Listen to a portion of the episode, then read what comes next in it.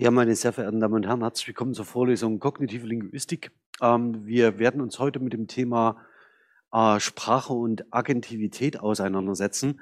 Und ich habe bezüglich des Vorlesungsplans noch eine äh, Ankündigung für Sie. Nächste Woche wird keine Vorlesung stattfinden.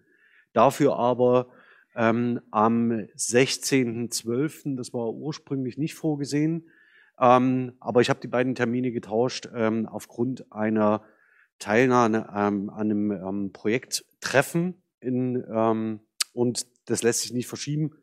Und insofern haben Sie dann nächste Woche Ruhe vor mir.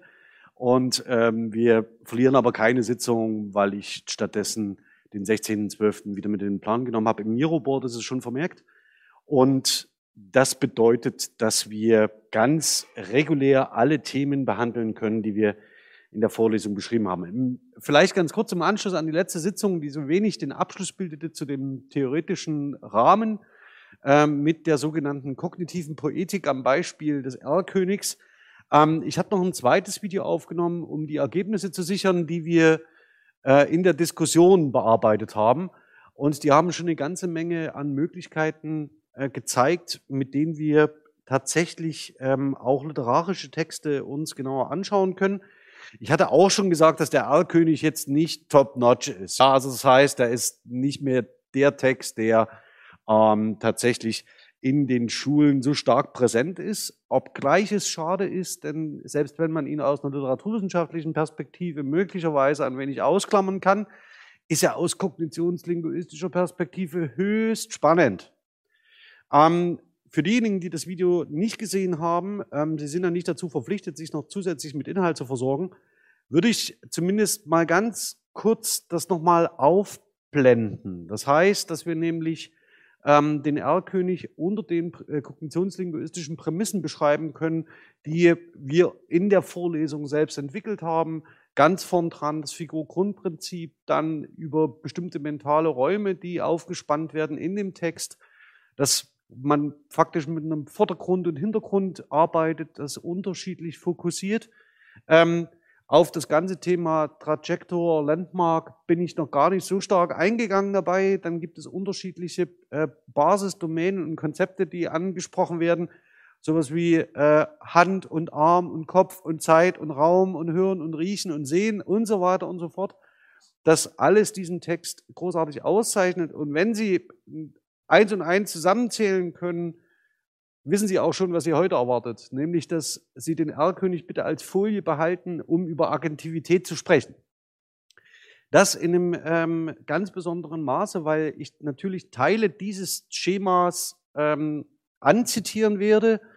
Allerdings äh, wird es mir wirklich um die Entwicklung des Begriffs der Agentivität gehen und das vor dem Hintergrund, dass es einer der Begriffe ist, die so in der grammatikografischen Auseinandersetzung immer so ein bisschen mitschwingen. Also Sie alle haben eine Vorstellung davon, was ein Agens ist. Und es gibt natürlich aber daneben auch noch so etwas, dass man selten über diesen Begriff reflektiert. Und zwar äh, in einem ganz entscheidenden Maße, weil davon eine Beurteilung abhängt, was Sie denn eigentlich für sprachliche Muster vor sich haben, welche Perspektivierungen Sie vornehmen, was sie überhaupt mit einer bestimmten sprachlichen Haltung ausdrücken wollen. Nur ganz kurz am Rande. Ich habe mich zu dem Thema Agentivität oder besser Non-Agentivität habilitiert. Also das Thema begleitet mich schon eine ganze Weile ähm, und ich werde nicht in das Thema jetzt einsteigen, so wie ich es in der Habil gemacht habe. Ich werde Ihnen aber dennoch einige Aspekte davon zeigen müssen. Das lässt sich nicht ändern, weil wir tatsächlich da über grammatische Phänomene sprechen, die sehr eng miteinander verzahnt sind und die insofern schulische ähm, Themen ähm, berücksichtigen äh, oder sagen wir mal so beeinflussen, weil es grundsätzlich das Verständnis von aktiv und passiv, so wie es in dem traditionell grammatischen Sinne aufgefasst wird, mit passiv, mit Aktivkonverse und Subjektpromotion und Subjektdegradation und Objektpromotion und so weiter und so fort, ähm, aus meiner Perspektive nicht das abbildet, was man üblicherweise im Sprachgebrauch erwartet. Aber dazu werde ich an der betreffenden Stelle dann etwas sagen. Okay, schauen wir uns also als allererstes mal ähm, das Thema des Erlkönigs nochmal an. Wenn wir über die Frage von Agentivität nachdenken, bewegen wir uns auf Sekundarstufe 2 Niveau. Weshalb? Weil wir außerhalb der Klasse 11 und 12 in Lernbereich 8 und 9 nicht über sprachtheoretische Modelle sprechen können. Wenn wir über Agentivität reden, tun wir das aber. Denn damit zitieren wir eine ganz spezifische Forschungsrichtung an, die zwar in anderen, in anderen Teilbereichen anzitiert wird oder ausgenutzt wird, allerdings in den seltensten Fällen reflektiert wird. Ähm, als ergänzendes Material ähm, würde ich Ihnen gern das zeigen. Das ist ein wunderschöner Stich aus dem Balladenbuch. Ähm, und Sie können diese Abbildung schon mal, des Erlkönigs schon mal im Kopf behalten, weil schon die Abbildung sehr viel über Agentivität ausdrückt. Ähm, allerdings werden wir das dann nach und nach am Text entwickeln. Wenn Sie möchten, seien Sie ganz herzlich dazu eingeladen, den Text jetzt schon wieder mit herauszunehmen. Ich würde Ihnen das Ganze theoretisch entwickeln, aber Sie werden merken, Sie können schon mal über den, über den Text immer, den Text immer ein bisschen mit parallel halten. Denn alle Merkmale von Agentivität, und das ist nicht, äh, er will sich bewegen allein, ähm, lassen sich an dem Erlkönig in allen Facetten durchspielen und zeigen. Und das ist insofern besonders, weil, das, äh, weil es ein, äh, eine Ballade ist, die sowohl über eine räumliche Bewegung als auch über Erfahrung sehr viel sagt. Ja, und Eindrücke, Wahrnehmungseindrücke. Und damit rutscht das Ganze natürlich sehr schnell in äh, einen erweiterten Agentivitätsbegriff, wie ihn die kognitive Linguistik auffasst. Und das würde ich Ihnen ganz gern illustrieren. Und zwar an einem Ausgangspunkt, der für die kognitive Linguistik relevant ist, nämlich den sogenannten Deep Cases von Fillmore und der Erweiterung, also Deep Cases von Fillmore von 1969. Kann ich mal überlegen, wie lange das her ist. Und ähm, der Erweiterung 1971. Und ich mache das jetzt in der folgenden Ausführung so, damit Sie das ungefähr sehen. Es sind, folgen jetzt sehr viele Primärzitate aus unterschiedlichen ähm, Publikationen, in denen der Begriff des Agents oder des Agents auftaucht. Denn ähm, der wird üblicherweise, und das werden Sie auch sehen, nicht erläutert. Also Sie können gerne mal eine Standardgrammatik anschauen, eine Duden-Grammatik und können dort schauen nach Agens. Können Sie gerne im Register schauen und da wird wie selbstverständlich eingeführt, ist es jemand, der handelt und dann macht er was. Und dann haben wir das Gegenteil, das äh, des Patients oder äh, Patient und ähm, der, der erduldet. Ja. Ähm, und das ist faktisch das, was Sie an theoretischem Know-how mitbekommen, um mit diesen Rollen umzugehen. Und dabei bleibt es üblicherweise auch. Ja. Okay. Das aber mal auf das, auf das äh, äh, Rollenset von Filmo geblickt und ich habe Ihnen mal fett hervorgehoben, worum es im Erlkönig geht. Also wir haben diejenigen, die handeln, also wenn es um Agentivität geht, äh, Agenten, ja. Dann haben wir äh, äh, Rollen, die äh, etwas erfahren an sich, ja, Experience. Und wir haben Objekte. Interessanterweise wird äh, bei den Objekten in dem einen oder anderen Rollenset unterschieden zwischen belebt und unbelebt. Und der Patient wäre ein belebtes Objekt, obgleich es ein Objekt ist. Also das heißt, es ist ein spezifisches Objekt. Ähm, und auf die kommt es hier an. Sie können gerne noch alles andere durchgucken, den Pfad. Ja, also nur mal, um mal so ein paar Sachen aufzulisten, die möglicherweise im R-König auch eine Rolle spielen. Ja, also den Pfad, das Ziel, die Zeit und den Ausgangspunkt.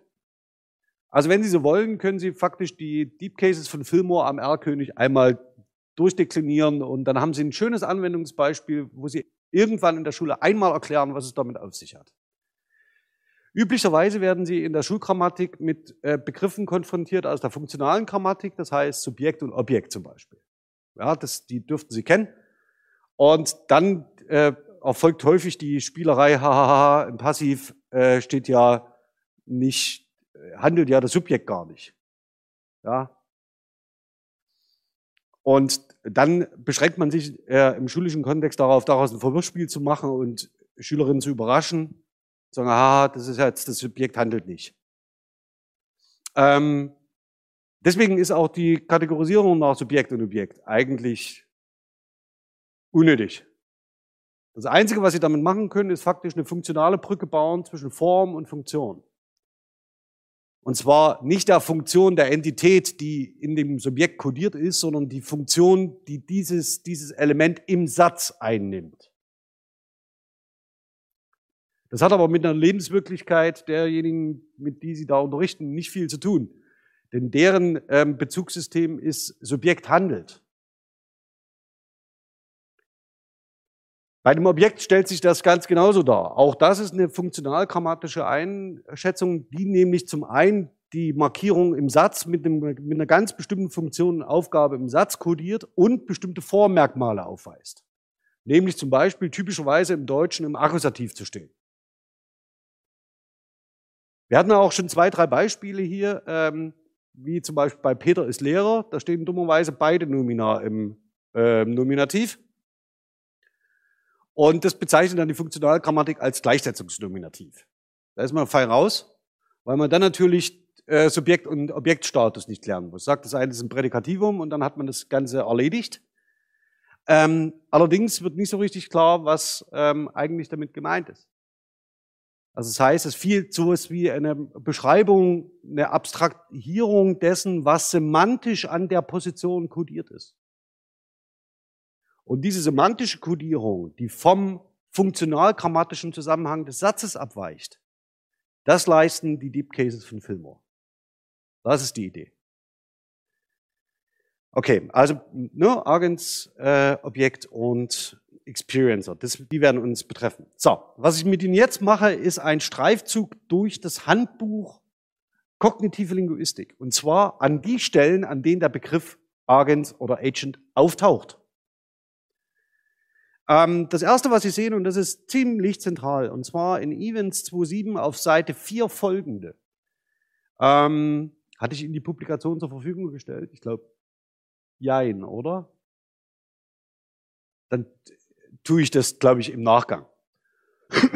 also, ähm, es geht hier um ein prototypisches Konzept, nämlich die sogenannte Action Chain, also das heißt die Handlungskette, die sich äh, in vielen Dingen beobachten lassen.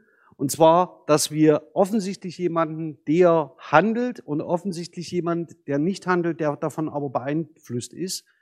Und ähm, ganz allgemein, ja, die prototypische, äh, äh, prototypical action, wie, wie Evans das nennt, ist ähm, so charakterisiert, dass es einen Transfer von Energie, äh, äh, Transfer von Energie gibt vom Agent zu einem Patient. Also das heißt, offensichtlich wirkt ein Agent auf einen äh, Agent, auf einen Patient irgendwie ein. Und das zugrunde liegende Schema, ich hatte Ihnen das angedeutet, die kognitive Linguistik arbeitet gar mit Blasen, ja, sehen Sie natürlich auch hier wiederum. Und ähm, offensichtlich gibt es da ein Wirkungsverhältnis, könnte man sagen. Ja, also etwas wirkt auf etwas anderes ein. Das ist das Erste. Also es gibt, äh, das erste Merkmal des Agents ist also, auf anderes einzuwirken. Gehen wir mal zu dem nächsten. Und da wird schon spannend. Hier geht es um Perspektivierung. Äh, Perspektivierung spielt ja in der Vorlesung schon das ein oder andere Mal eine Rolle. Ähm, denken Sie an die Image Schemes oder dass man den Baum rechts vom oder links vom Haus sieht, je nachdem, auf welcher Seite man steht und Trajektor und Landmark und so weiter und so fort. Ähm, ich habe Ihnen deswegen das FICO-Grundschema hier nochmal aufgeblendet, die Folie zur Erinnerung und die der Perspektivierung. Evans äh, geht es hier sehr schnell um das sogenannte aktiv und passiv. Ja, wie Sie sehen in den Beispielen eins und zwei. Ähm, und das ist im Wesentlichen hier, ähm, wird es hier gemacht, um das Prinzip von Trajector und Landmark zu erklären. Ja, also das heißt, es gibt offensichtlich sprachliche Äußerungen, in denen ich unterschiedliche Objekte fokussieren kann und in, als Wahrnehmungsgegenstand konzeptualisieren. Und in dem einen Fall lege ich halt den, ist, ist das Element Trajector und im anderen Fall eben nicht. Also, ähm, ich kaufe ein Brot, das Brot wird gekauft. Ja, und zwar von mir. Oder sehen Sie, wie die, wie jeweils in dem ersten Beispiel ich der Trajector bin, während Landmark das Brot ist, und im zweiten Fall ist es umgekehrt. Also es ist einfach eine, eine sehr einfache Möglichkeit, um dieses Prinzip zu beschreiben, wie der Fokus gelenkt wird in der Aufmerksamkeit und äh, Perspektive. Das ist das zweite Beispiel. Ja, also das heißt, es gibt offensichtlich so etwas, dass ich fokussieren kann. Also wenn ich jemanden in den Vordergrund stellen will, dann sollte der Trajektor sein. Ja, das kann man sagen. Und in dem einen Fall ist es halt ein Agent, in dem anderen Fall eher nicht. Okay. Dann ähm, schauen wir doch mal, äh, aktiv-passiv beschäftigt sich schon sehr. Ne? Also das heißt, ähm, hier haben wir wiederum äh, einen Bezug auf den Agent, nämlich, dass der Agent irgendwie handelt. Ja, also dass der Agent nicht nur auf etwas einwirkt, sondern handelt mit ähm, dem, was er tut. Und dass er offensichtlich äh, in den Aktivsätzen ähm, äh, im Vordergrund steht, also nämlich fokussiert wird und in den Passivsätzen eher nicht. Das ist der, ähm, die dritte Nennung des, des Agents. Also aber wir halten mal fest, er, er wirkt ein und er ist aktiv. Und an der Stelle muss ich Sie leider mal zu dem Thema Passiv bringen. Ähm, denn, das würde ich ganz gerne an einem Beispiel machen, ähm, das erfunden ist, ja, das konstruiert, sage ich explizit, äh, weil wir sonst in einer sprachgebrauchsbasierten kognitiven Linguistik sind, da dürfte ich das eigentlich nicht, aber ich habe die Beispielsätze mit Asterisk markiert. So, also es geht um Brücken in dem Beispiel äh, und das habe ich deswegen gewählt, weil äh, tatsächlich sich die systematische Vielfalt, mit der sich äh, agentive und non-agentive äh, Konstruktionen ausdrücken lassen, nicht an jedem Beispiel realisieren lassen. Sie werden auch sehen, dass dieses Beispiel ziemlich klemmt. Aber ähm, vielleicht für eine Systematik ist das ganz in Ordnung. Okay, gehen wir erstmal, Sie blicken im Moment auf die Struktur einer, äh, auf die interne Struktur einer Konstruktion. Ähm, ich hatte ganz kurz äh, hier in der, in der Vorlesung schon das Thema Konstruktionsgrammatik gestreift. Ich möchte es nicht sonderlich vertiefen. Wenn Sie das interessiert, schauen Sie sich bitte ähm, die Vorlesungen dazu an. Ähm, da gibt es mittlerweile genug. Worauf es mir aber ankommt, ist eine Ausdifferenzierung zwischen agentiven und nicht agentiven Konstruktionen oder non-agentiven Konstruktionen, die sehr viel vielfältiger sind als zum Beispiel das Handbuch äh, oder das Glossar für die kognitive Linguistik meinen lassen. Und es ist auch nicht so, möglicherweise nicht so, dass das prototypische Passiv das Passiv mit Werden ist, sondern es gibt sehr viele andere Konstruktionen, die äh, Agentivität ausblenden oder zumindest sus äh, suspendieren oder nicht fokussieren, so könnte man vielleicht eher sagen, die sehr viel häufiger sind äh, im Sprachgebrauch ähm, und tatsächlich auch sehr viel breiter streuen und sehr viel produktiver sind. Okay, was den Status von Werden plus Partizip sowieso angreift. Aber das mache ich nicht heute. Also jedenfalls zunächst erstmal eine agentive Konstruktion. Er baut eine Brücke. Sie sehen den Beispielsatz unten. Dem Ganzen liegt äh, eine Semantik zugrunde, die sich vielleicht mit einem Handlungsrahmen bauen oder kreieren äh, beschreiben lässt. Wir haben einen Agent, Sie sehen die Abkürzung AG, und wir haben ein Objekt. Das ist hier speziell ein effiziertes Objekt, das heißt, das aus einer Handlung hervorgebracht wird. Dem Ganzen entspricht, entsprechen frame-semantisch ähm, Agent und Created Entity. Also das heißt, in dem Create, sogenannten Creating Frame, ähm, vielleicht ganz kurz, das hatte ich hier auch schon erwähnt, dass es eine Diskussion um diese Rollen gibt, ob man die postulieren darf oder ob man sie nur sprachgebrauchsbasiert erhebt. Ähm, wie ich schon gemeint habe, beziehe ich da eine Zwischenposition, denn ohne Postulat kann man schlecht kommunikativ anschließen an andere Arbeiten und man muss irgendwann auch den Zusammen Gesamtzusammenhang verstehen äh, und, und schauen, ob man sein Modell überprüfen kann. Das, ne, also das ist der Hintergrund. Ich habe da jetzt keinen Anspruch drauf, dass das auf alle Ewigkeit so bleiben muss. Das kann man auch alles anders benennen. Also das ist mir wirklich ziemlich egal. Ähm, syntaktisch ähm, haben wir eine Struktur Nomen und ähm, ein Nomen im Akkusativ. Das heißt, das wäre das, was Sie üblicherweise erwarten, wenn Sie einen, formal, einen Satz formal analysieren. Das vorn wird schon irgendwie das Subjekt sein, das dahinter irgendwie das Objekt. Und dann wissen Sie auch, wenn jemand was baut, dann ist es idealerweise vorn belebt und hinten nicht. Ähm, und dann haben wir sowas wie eine, ähm, eine Subjekt-Objekt-Relation. Und auf die würde ich aber gänzlich verzichten, weil es auf die überhaupt nicht ankommt. Von der lernen sie nichts. Ja, also das heißt, was zu wissen, ob etwas ein Objekt in einem Satz ist, funktional grammatisch oder äh, Subjekt, das hat minimal Aussagekraft, wenn man sich überlegt, wie man sonst noch beschreiben kann. Also wenn man noch andere semantische Beschreibungsmöglichkeiten hat, um so einen Zusammenhang aufzufassen.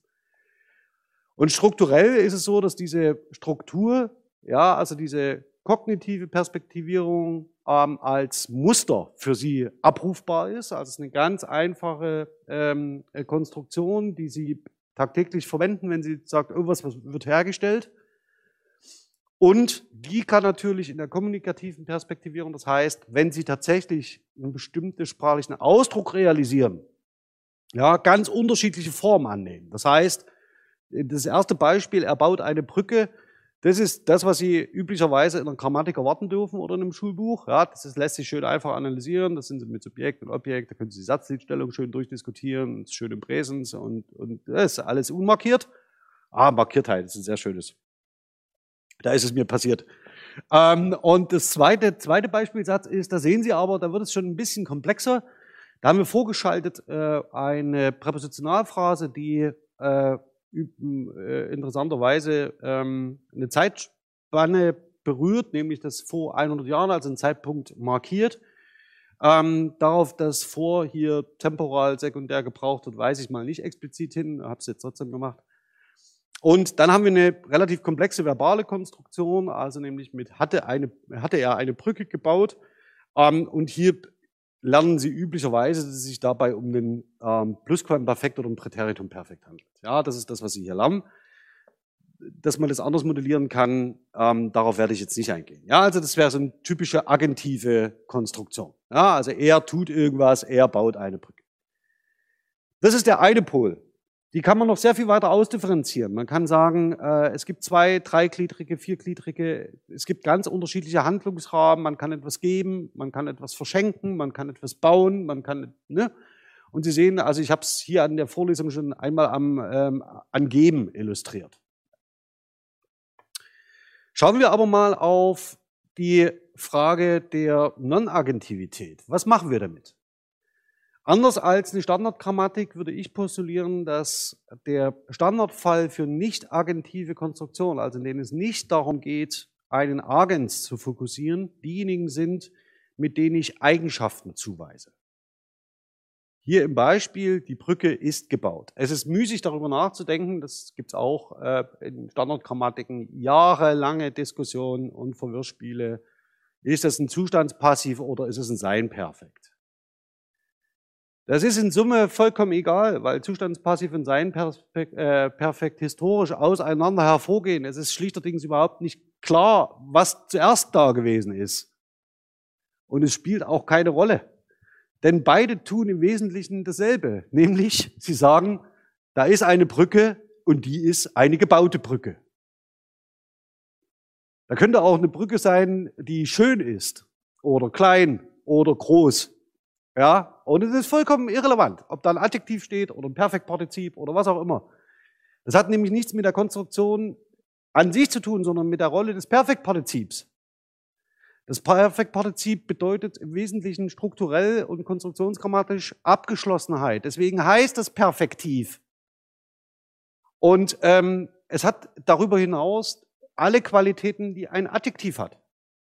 Sie können es steigern, Sie können es attributiv gebrauchen, Sie können, also die gebaute Brücke, ja. Sie können es prädikativ gebrauchen, die Brücke ist gebaut. Und dann müssen Sie sich gar nicht mehr darüber Gedanken machen, ob Sie hier ein Sein perfekt vorliegen haben oder nicht. Es ist eine sehr, ich sage jetzt mal ganz vorsichtig, eine sehr anal am analytischen interessierte hypothetische Diskussion, die nicht so sehr auf Sprachgebrauch und Sprachwandel achtet. Es, diese Differenzierung taugt systematisch, um bestimmte äh, Nuancen auseinanderzunehmen, aber Sie können sich gern den Spaß machen, wenn Sie ein Thema brauchen für eine Abschlussarbeit, bauen Sie sich ein paar Beispielsätze aus Sein perfekt und Zustandspassiv auf, gehen auf die Straße und lassen entscheiden, was was sei, nachdem Sie erklärt haben, was was ist, üblicherweise. Und Sie werden sehen, das ist vollkommen egal. Ich würde mal davon ausgehen, dass Sie 50, 50 Falschzuordnungen haben, ja weil es tatsächlich für das Verständnis irrelevant ist. Okay, äh, kann ich erst nachher darauf reagieren, Ronny. Ähm, schauen wir aber mal weiter. Ne? Also von diesem, die Brücke ist gebaut. Das ist, wäre so der, der erste Fall. Das, was Sie in der Schule als prototypischen Passivfall lernen, ist das sogenannte Werden-Passiv. Ähm, das Werden-Passiv ist strukturell dem Sein-Passiv insofern vergleichbar, als es aus einem Verb plus Perfektpartizip gebaut wird. Davon gibt es aber noch 27 äh, andere. Haben zum Beispiel gehört auch dazu. Und wenn Sie sich ein schönes Habil-Thema zurechtlegen wollen, nach dem Promotionsthema, schreiben Sie doch zu haben. Ähm, das ist das, äh, es gibt noch zwei, drei andere. Lassen zum Beispiel ist auch sowas. Das kann man ähm, großartig zu einem Forschungsthema ausbauen. Ähm, aber deswegen sind wir ja nicht hier. Also das heißt, ähm, das wollen nicht den einen Schritt vor dem, vor dem anderen machen. Okay, schauen wir aber ganz kurz drauf. Das, was damit üblicherweise gemeint wird, ist es ein Vorgang oder die Herstellung eines Zustands beschrieben wird. Also die Brücke wird gebaut, wird üblicherweise so aufgefasst, dass sie gerade im Entstehen ist. Ja, und irgendwann fertig sein wird. Und diese Bedeutung wird nicht über werden in diese Konstruktion eingespeist, sondern interessanterweise wieder über das Perfektpartizip. Weil dann klar ist, irgendwann ist sie mal fertig. Das Ganze funktioniert auf der einen oder anderen, äh, in der einen oder anderen Konstruktion immer mit semantischen Nuancierungen. Ja, mehr eh, ab und an eher in Richtung Vorgang, ab und an eher in Richtung Zustandsänderung, aber irgendwie haben sie einen Ausgangszustand, der ist offensichtlich ist am Punkt A, ja, die Brücke noch nicht da und am Zeitpunkt B ist sie da. Ja, das ist offensichtlich das, was hier kodiert wird. Ähm, und das können Sie sich ganz einfach vergegenwärtigen, wenn Sie das Ganze ins Präteritum setzen. Die Brücke wurde gebaut, dann haben Sie genau diesen, ähm, diese äh, zeitliche Erstreckung plus Abschluss dieser Handlung. Sei es drum. Ja, also das sind so die zwei Stand, das sind so die Standardfälle, die Sie kennenlernen. Also es, er baut eine Brücke, die Brücke ist gebaut und die Brücke wird gebaut. Ne? Das ist das, was schulgrammatisch erwartbar ist. Jetzt zeige ich Ihnen ganz kurz, wo sich das in einem Konstruktikon aktuell verorten lassen würde. Und dafür nehme ich mal ganz kurz einen Pointer, weil dann, das kann man echt sonst nicht so gut erkennen, würde ich sagen. Ne? Also wir bewegen uns hier in dem, also so wie ich das im Moment modellieren würde, ist nur ein Modell. Ne? Es ist keine, kein Abbild kognitiver Realität. Also wir haben hier sowas, die, die agentiven Konstruktionen sind hier. Ne? Und Sie sehen, er baut eine Brücke, wäre ein typisches Beispiel für Creation, äh, für eine Creation-Konstruktion. Ja, er stellt eine Brücke her, es gibt noch 57.000 andere dieser Art. Äh, gemeinsames Kennzeichen ist hier, dass es durch die Handlung motiviert ist. Ne? Also das heißt, was wird ausgedrückt, was der Agens tut. Und daneben Sie, sehen Sie die non-agentiven Konstruktionen. Das ist eine größere Gruppe, zu der würden die Konstruktionen mit Sein und Werden gehören. Und ähm, dabei belasse ich es, glaube ich, an der Stelle schon mal schnell.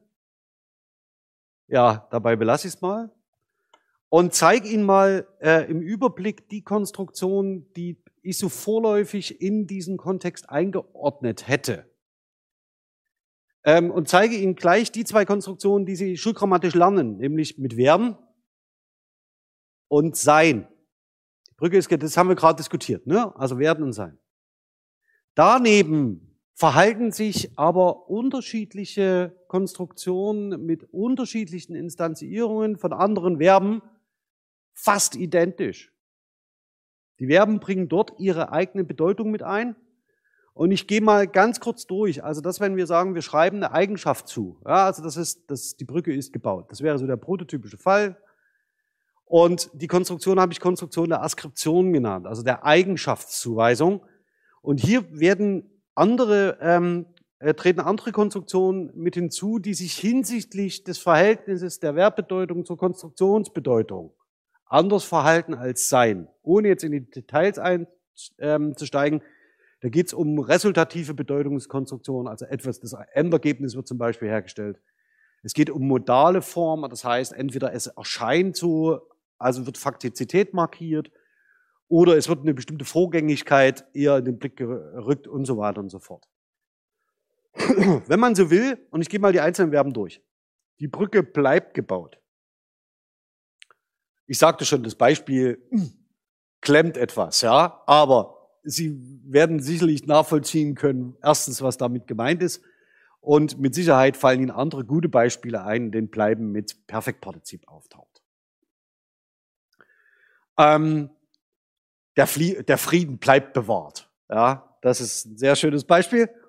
Okay, also die Brücke bleibt gebaut. Damit verstärken Sie faktisch die Bedeutung der Konstruktion selbst. Bleiben ist möglicherweise eines der ähm, besten Beispiele, um zu zeigen, ähm, wie so eine Zuweisung funktioniert, weil damit stellen Sie das Ergebnis auf Dauer. Also sie sagen nicht nur, dass eine Brücke gebaut ist, also etwas über die Art und Weise, möglicherweise, oder dass sie existiert, sondern die wird auch so bleiben. Auf Dauer. Wäre also eher eine resultative Beziehung zu dieser Konstruktionsbedeutung der Eigenschaftszuweisung. Danach haben wir das, was Sie möglicherweise als Halbmodale kennengelernt haben.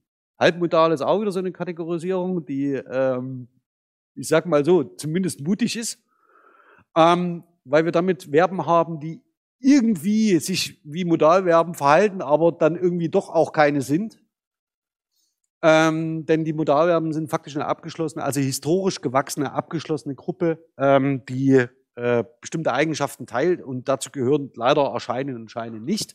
Aber sie verhalten sich eben wie Halbmodale und das hat ganz Wesentlichen damit zu tun, dass es sich dabei um Wahrnehmungsverben handelt. Ja, also das heißt, die Wahrnehmungseindrücke wiedergeben. Und dazu gehören neben Scheinen und Erscheinen, also es kann mir etwas erscheinen als etwas anderes, ähm, gehören Aussehen, Wirken, Schmecken mit Abstrichen, Riechen, ja, und so weiter, also als Hören, ja, das hört sich eigenwillig an. Da haben wir eine Reflexivkonstruktion mit drin. Darauf würde ich ganz gerne jetzt hier an der Stelle echt verzichten. Ähm, aber dass Sie sehen, es gibt so eine Gruppe von Verben, die offensichtlich Wahrnehmungseindrücke ähm, thematisieren, die damit zusammenhängen, wie etwas aussieht.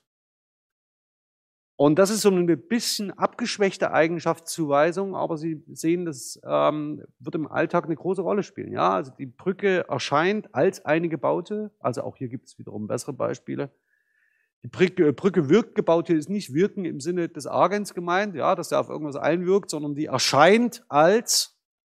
Dann haben wir mutet an, das ist ein bisschen anachronistisch, äh, kommt äh, ein bisschen aus der Zeit gefallen, hören Sie vielleicht im Alltagsgebrauch nicht mehr so häufig aber verhält sich ähnlich wie Wirken, stellt aber auf den Wahrnehmungseindruck des Sehens ab. Ja, also das mutet mich so und so an. Danach sehen Sie noch, ähm, die Brücke sieht gebaut aus, also Aussehen genau in diesem, ähm, in diesem Zusammenhang. Ja. Dazwischen, zwischen diesen beiden, also der Askription und der Kommutation, also des Vorgangs oder des Wandels, steht Gehören. Also die Brücke gehört gebaut im Sinne eines intendierten Resultats. Und das hat einzig und allein sprachhistorische Gründe, dass diese Konstruktion zwischen diesen beiden steht, denn es lässt sich, sie verhält sich heute wie die Konstruktion mit werden, ähm, ist aber historisch, verweist historisch auch auf ähm, äh, Zusammenhänge, die sehr stark an die Askription ranreichen, hat formale Gründe. Ähm, es gibt zum Beispiel historisch die Belege für ähm, die Brücke gehört zu bauen. Also gehören plus zu Infinitiv, ja. Und das ist ein typisch, also das ist ein, das kann, das schafft werden nicht. Die Brücke wird zu bauen, ähm, aber sein durchaus. Also die Brücke ist zu bauen. Also es gibt eine sehr starke historische Nähe zwischen sein plus erweitertem Infinitiv und gehören. Das benutzen sie heute nicht mehr.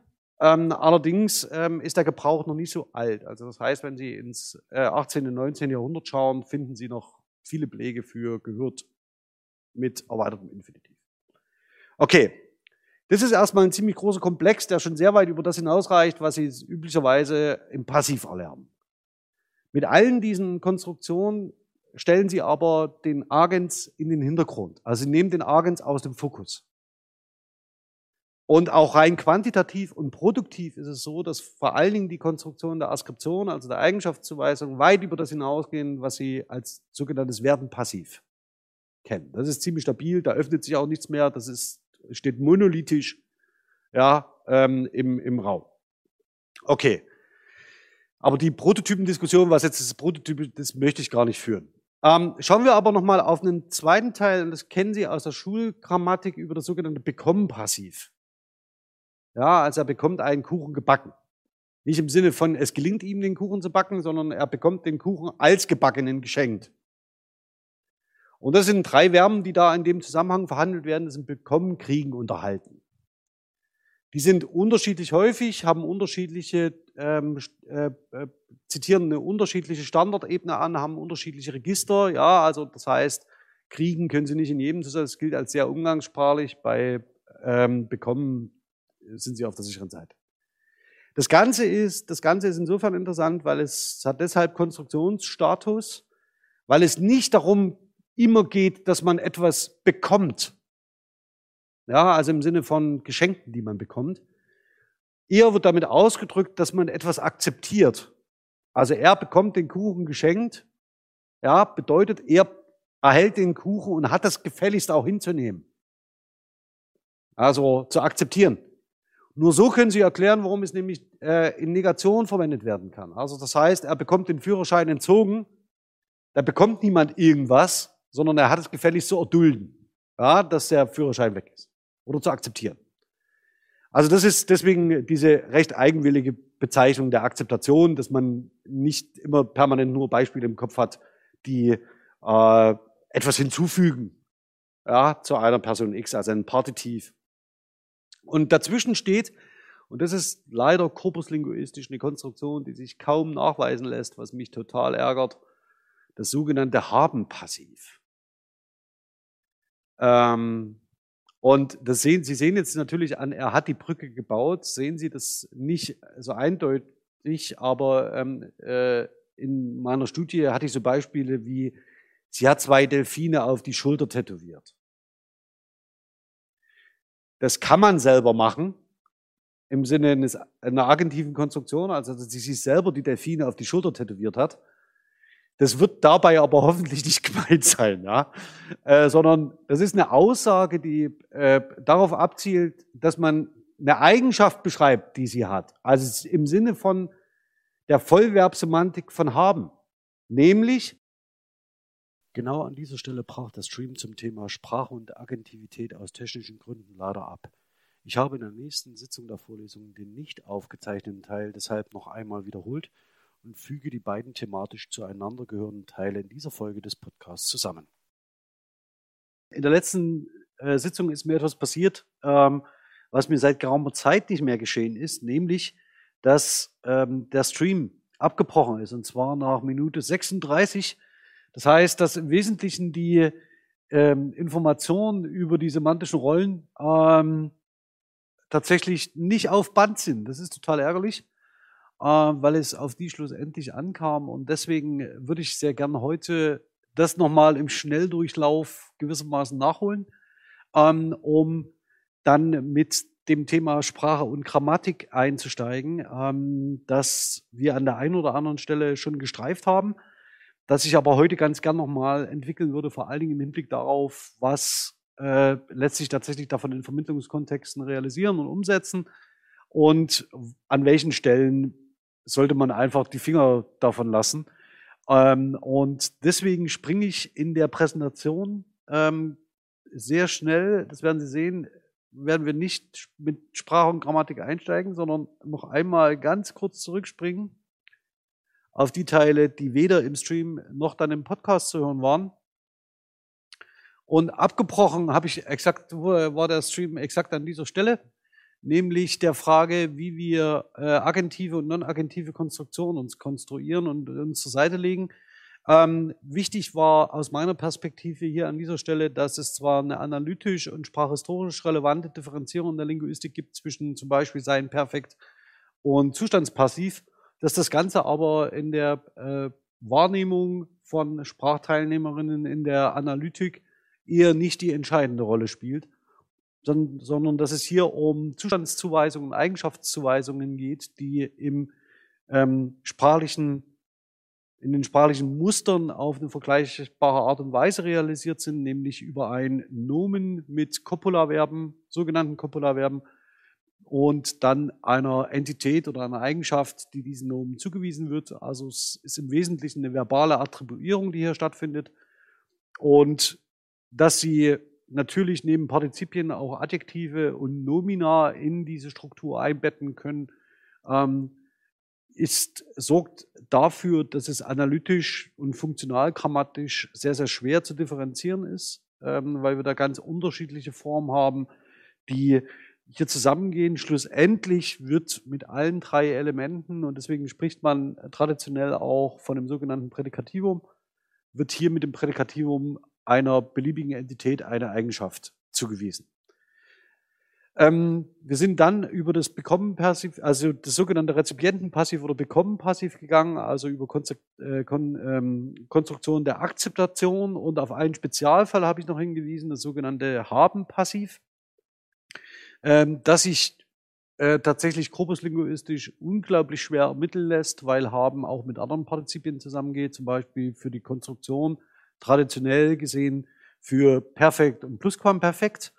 Ähm, auch hier ist es tatsächlich so, dass ich zumindest in eigenen Arbeiten festgestellt habe, dass es relativ einfach aufzuspüren ist im Zusammenhang mit ähm, Partizipien, die sich auf Körperpflege beziehen. Ja, also rasieren. Ähm, das Beispiel war, äh, sie hat zwei Delfine auf die Schulterblätter tätowiert, was sie bestenfalls nicht selbst gemacht hat, sondern was jemand für sie übernommen hat äh, in dem Fall. Und deswegen äh, wir dort eine non-agentive Konstruktion vorliegen haben, die sehr nah an Konstruktion der Eigenschaftszuweisung steht.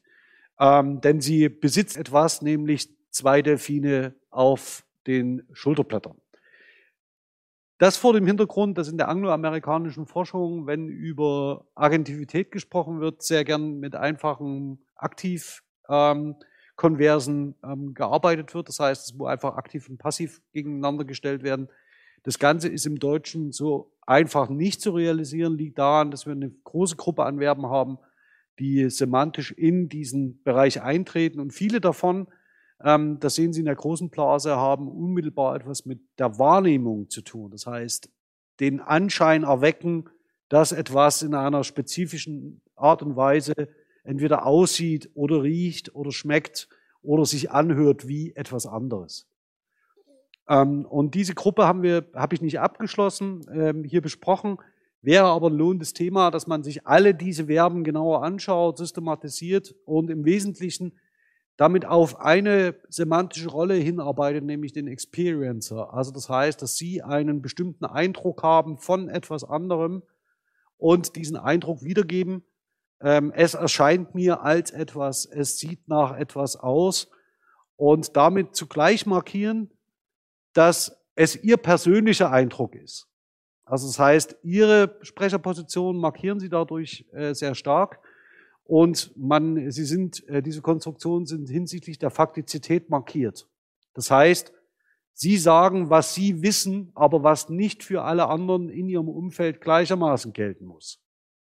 Ja, wenn sie sagen, Peter ist Lehrer, ist es ein deklarativer Sprechakt, mit dem Sie eine bestimmte Aussage treffen. Wenn ich sage, ja, der scheint Lehrer zu sein, ähm, sehen Sie schon, wie sich die Faktizität der Aussage entsprechend ändert. Und um diese Zusammenhänge geht es. Das heißt, Faktizitätsmarkierung spielt eine große Rolle und davon ist unsere Sprache voll. Ja, es sind nicht die einzigen Möglichkeiten, um Faktizität zu markieren. Dafür gibt es noch ganz andere. Aber äh, im Wesentlichen ist das das Salz in der Suppe, wenn man äh, äh, sprachlich formulieren will. Und es ist sicherlich für Zweitlerner des Deutschen nicht das Einfachste, in diesem System durchzublicken. Ähm, auch das schon mal ein Hinweis darauf, dass man möglicherweise, wenn man sich in Vermittlungskontexte begibt oder in schulischen Zusammenhängen arbeitet, dieses Thema nicht zu früh aufreißt, aber immer wieder an Beispielen illustriert, ähm, weil es tatsächlich zu einem ganz wesentlichen Bestandteil äh, im Sprachgebrauch eine große Rolle spielt. In dem weiteren Schritt ähm, sind wir dann, wir haben ja über Agentivität gesprochen und es ging zunächst erstmal darum, dass jemand etwas verursacht oder irgendeine Handlung beabsichtigt oder dass es so etwas gibt wie einen Energietransfer, ja, oder dass es ein Wirkungsverhältnis gibt. Das nächste zentrale Argument in der Argumentation von Evans im Nachgang zu letzter Woche war, dass es intentional passiert. Das heißt, dass jemand eine Absicht hat, etwas zu ändern. Das mache ich jetzt kurz. Ich habe die entsprechende Stelle markiert, ähm, da sie, äh, da wir tatsächlich für diejenigen, die das äh, letzte Woche hier gehört haben, jetzt nicht alles nochmal wiederholen wollen, aber es ging um Intentionalität und um diese Intentionalität ähm, tatsächlich hier eine nochmal an einem Beispiel zu untermauern. Hier ging es um die sogenannte Detransitivkonstruktion. Das war eine ist eine Konstruktion in der angloamerikanischen Tradition mit zwei Objekten, ich hatte schon zweimal, zwei, dreimal darauf hingewiesen, dass ich diese funktionalgrammatischen Bezüge Subjekt, Prädikat, Objekt eher nicht mehr verwenden möchte. Aber hier in der angloamerikanischen Forschung hat es eine gewisse Tradition. also die Ditransitivkonstruktion, die einen Transfer bedeutet. Ähm, das sehen Sie auch ganz unten markiert, sehen Sie hier, dass, das, dass der Agent ähm, einen Transfer beabsichtigt. Auch da haben Sie die Intention mit drin, ganz konkret.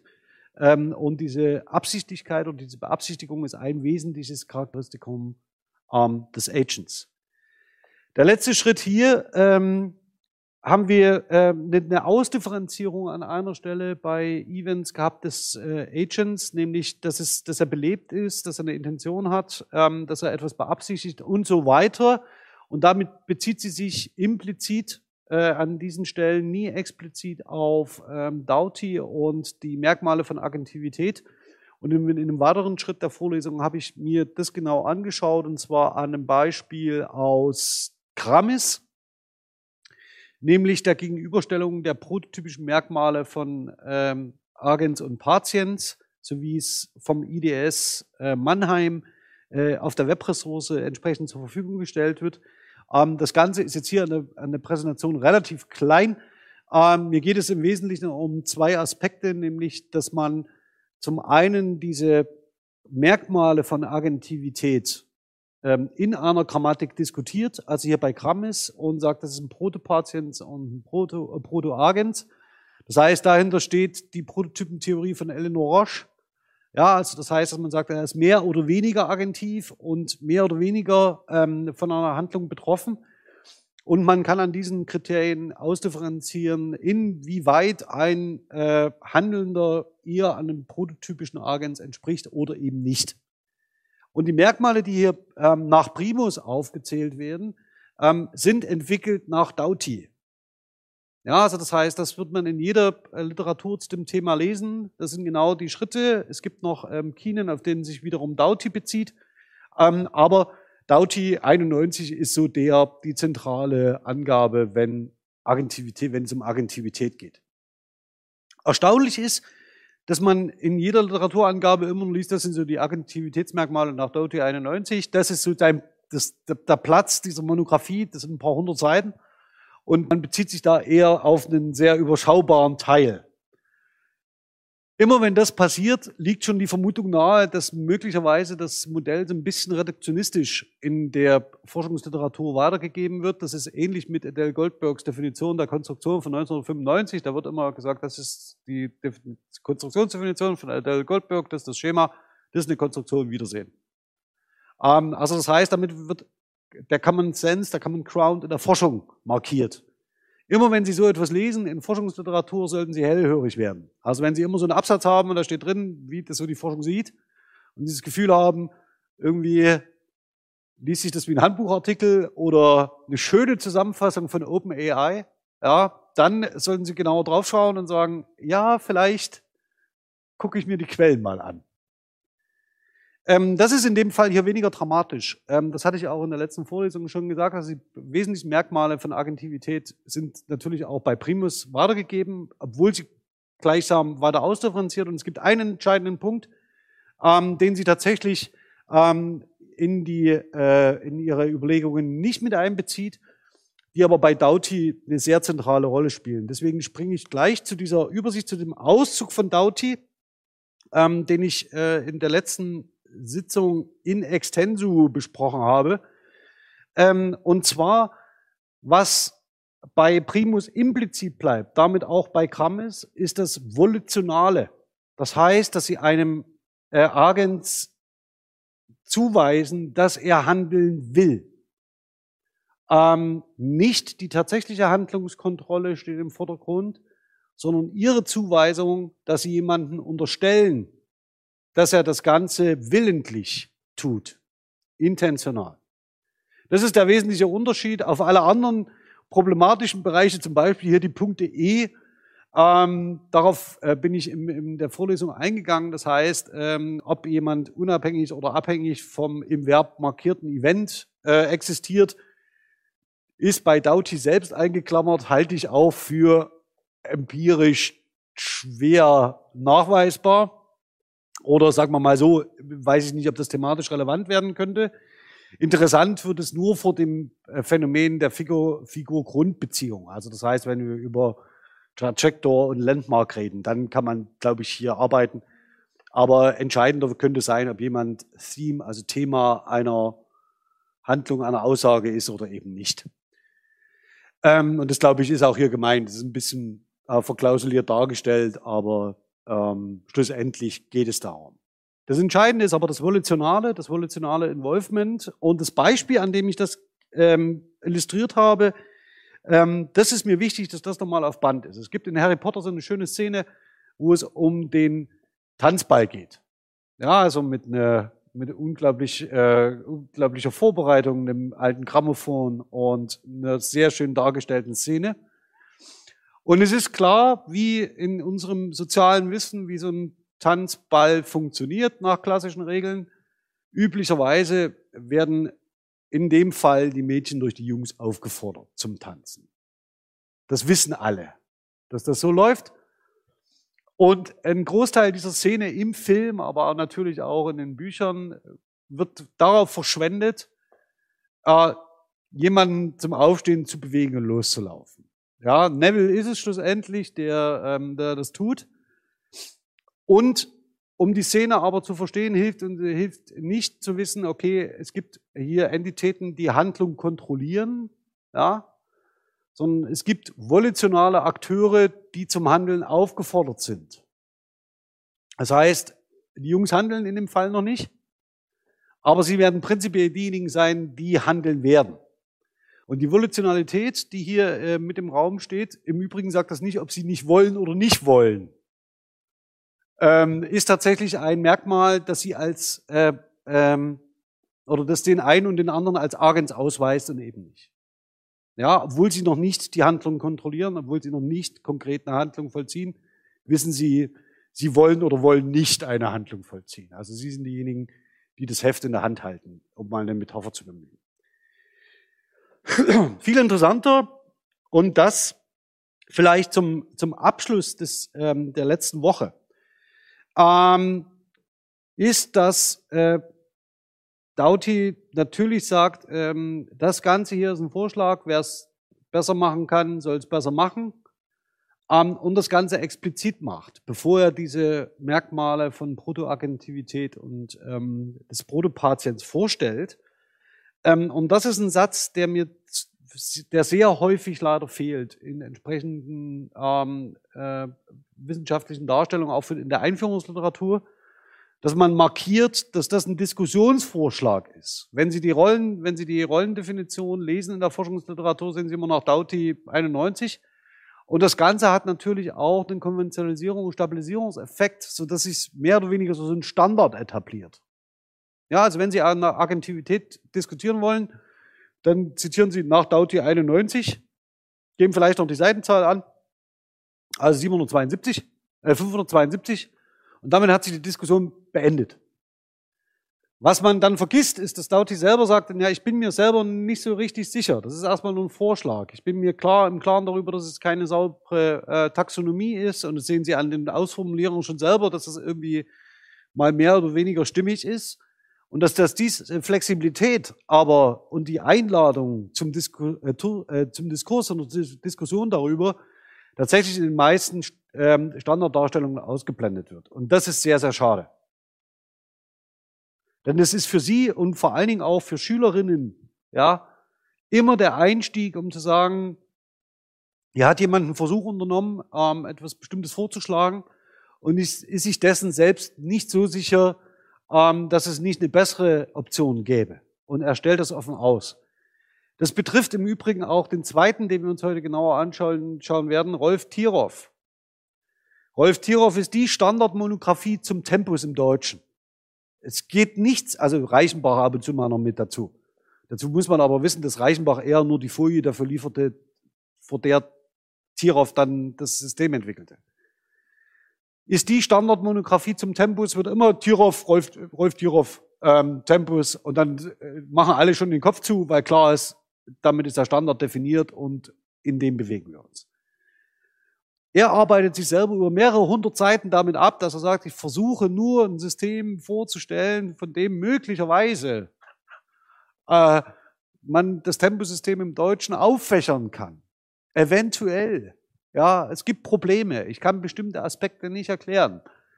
Und ähm, das Ganze wird in den standardgrammatischen Darstellungen komplett ausgeklammert. Jetzt können Sie natürlich äh, nicht an jeder Stelle im Schulunterricht oder in der Vermittlung sagen, ja, da sind wir uns noch nicht so ganz sicher und möglicherweise braucht es auch noch mehr Forschung, sondern die Vermittlung muss ja reduzieren. Aber es gibt Einfalltore wie diese zur Agentivität, die eben durch die Standard-Schulgrammatik nicht zu stark besetzt sind, an denen Sie immer ähm, ein Einfalltor haben, sowas zu diskutieren. Das lohnt sich immer. Wahrnehmung von Agentivität.